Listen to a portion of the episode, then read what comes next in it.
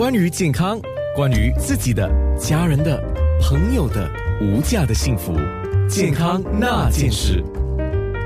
健康那件事，我们今天有 Watson 的药剂师吴协颖，保健品的选择，还有你需要吃保健品吗？大家好，保健品是为特定人群而设计生产的，具有特定的保健功能，如延缓衰老、改善记忆、抗疲劳、调节血脂、血压等，不能以治病为目的。每个人的健康需求都不同，所以。选择保健品的时候，一定要考虑性别、年龄以及体质等因素。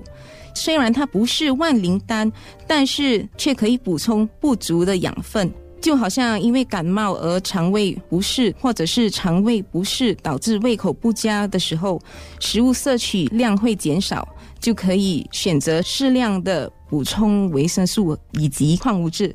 每个人的身体都有自我平衡的能力。如果有一个健康的人可以在正常的条件下保持均衡健康饮食、充分的休息的话呢，就没有必要服用。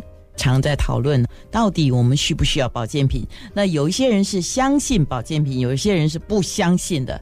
我个人持的是中立的态度，就像刚才药剂师讲的，看你需不需要。如果你需要的话，这个保健品能够帮助到你；那如果你不需要的话，也不需要额外的摄取。那我们选保健品的时候怎么选呢？首先，我们要以摄取均衡饮食为大前提，要根据本身的情况或者是一些症状来选择适当的保健品。比如说，一些有乳糖不耐症 （lactose intolerance） 的患者，他们不能从奶制品中摄取钙质，因为他们的身体无法有效的消化乳糖，一喝到牛奶呢，就有腹胀或者是拉肚子的现象。他们可以考虑服用钙片来补充钙质。此外，孕妇、小孩和老人也可能需要营养补助品。